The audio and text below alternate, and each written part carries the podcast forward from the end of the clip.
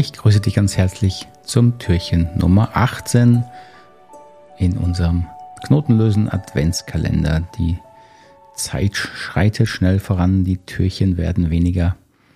Und heute wollen wir uns mal mit dem Bedürfnis der Identität beschäftigen. Also die Frage, wer bin ich eigentlich wirklich? Wer bist du eigentlich wirklich?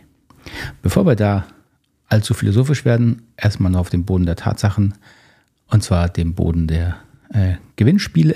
Es gibt in dem Kalender ein Gewinnspiel, hast du vielleicht jetzt schon mitgekriegt. Und wenn du einen der Gewinne rund um die gewaltfreie Kommunikation ähm, kriegen möchtest, die Chance darauf bekommen möchtest, dann trag dich gerne hier unten in den Link ein. Da kommt dann ein Formular und da bitte mit E-Mail eintragen. Und am Schluss werden wir das auslosen würde mich freuen und freue mich dann für dich, wenn du gewinnst. Wer bist du also wirklich? Identität. Ist das ein Bedürfnis? Also ich würde sagen schon. Denn wenn wir mal unsere, unser Aufwachsen betrachten, dann verbringen wir die ersten Jahre, wahrscheinlich zwei Jahrzehnte damit, das zu formen und auszubilden, was wir eben unsere Identität nennen wir. Wir kommen auf diese Welt und haben erstmal kaum eine innere Wahrnehmung von Ich-Bewusstsein, von Identität. Und mehr und mehr entwickeln wir Eigenheiten, Besonderheiten.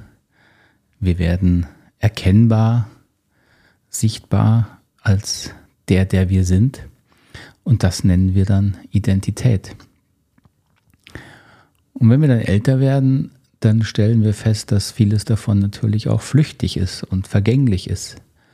Also was bin ich denn wirklich? Mit was identifiziere ich mich? Nicht ohne Grund ist wahrscheinlich der, die Wortherkunft Identität und Identifizierung ziemlich ähnlich.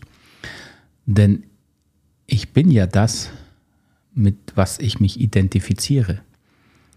Also ich bin mein Körper, ich bin damit identifiziert. Ja, das äh, kann mir gar nicht vorstellen, etwas zu sein ohne diesen Körper und gleichzeitig verändert sich dieser Körper. Also was davon bin ich wirklich? Ja, ich identifiziere mich damit, aber ich bin auch gleichzeitig mehr als mein Körper. Dann habe ich Gedanken, Wahrnehmungen, mit denen ich mich natürlich auch erstmal identifiziere. Das bin ich. Wenn ich allerdings zurückschaue, habe ich sicher vor 20, 30 Jahren andere Vorstellungen, andere Gedanken gehabt. Ist es also wirklich, sind es die Gedanken, die mein Ich ausmachen, mein Wesen ausmachen, meine Identität? Ist es meine Fähigkeit, mich zu spüren, wahrzunehmen? Das war natürlich schon, das habe ich sehr lange, sozusagen trage ich das in mir, die Fähigkeit wahrscheinlich das Früheste, was ich bewusst erlebe, ist überhaupt mich wahrzunehmen, also mich zu fühlen. Deswegen sind Gefühle sicher ein Großteil meiner Identität. Nicht spezielle Gefühle, die schwanken ja, aber das Fühlen an sich, könnte man jetzt ähnlich sagen, über das Denken an sich, also meine Innenwelt, die könnte, könnte ich sagen, ist meine Identität.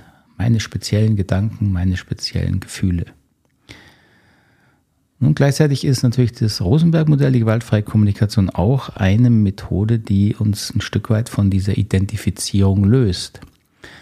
Warum? Weil wenn ich mich völlig mit meinen Gefühlen identifiziere, also eigentlich meine Gefühle wirklich bin im wahrsten Sinne, ich sie nicht nur habe, sondern bin, dann habe ich auch wenig Möglichkeiten, damit sinnvoll oder anders umzugehen, selbst wenn ich mich denen ausgeliefert sehe oder im Konflikt. Ja, und ich wenn ich in meiner Wut völlig aufgehe und mich verliere, sie völlig unbewusst erlebe, führt das selten zu guten, konstruktiven ähm, Prozessen. Das heißt, sich zu lernen, sich von, zu lernen, sich von seinen Gefühlen zu desidentifizieren, also sich zu unterscheiden, Gefühle wahrzunehmen. Und das bedeutet eben nicht mehr völlig ihnen aufzugeben, ist eben auch ein Entwicklungs-, ein Erwachsenwerden-Prozess. Also verliere ich da wie einen Teil meiner Identität. Ich habe Gefühle, aber ich bin nicht mehr völlig meine Gefühle. Aber wer bin ich denn dann? Ist es einfach nur Bewusstsein an sich? Bewusstsein und was immer darin auftaucht, Gedanken, Gefühle. Ist das meine Identität? Ich weiß es nicht. Ich stelle dir die Frage, auch um dich anzuregen, darüber nachzudenken. Es gibt viele geistige äh, Lehrrichtungen, die behaupten, dass Bewusstsein im Grunde unsere letzte Identität ist oder ein wesentlicher Teil unserer wesentlichen Identität. Allerdings ist natürlich Bewusstsein an sich gar nicht mehr individuell unterschiedlich, vermutlich. Wenn ich Bewusstsein an sich betrachte, sind wir alle bewusst, mehr oder weniger nehmen wir das wahr. Und dann ist ja kein individueller Unterschied. Also gar nicht so einfach mit diesem Bedürfnis nach Identität. Aber ich finde es hochspannend und würde mich freuen, wenn du mitdenkst. Schreib mir doch gerne mal in den Kommentaren oder äh, auf eine andere Weise, was du dazu denkst. Und dann können wir da noch weiter in den Austausch drüber gehen. Soweit erstmal für heute, für dieses 18. Türchen. Ich bedanke mich für deine Zeit und wünsche noch einen ganz schönen Tag oder einen grusamen Abend und gute Nacht, bis wir uns dann wieder sehen und hören. Alles Gute bis dahin.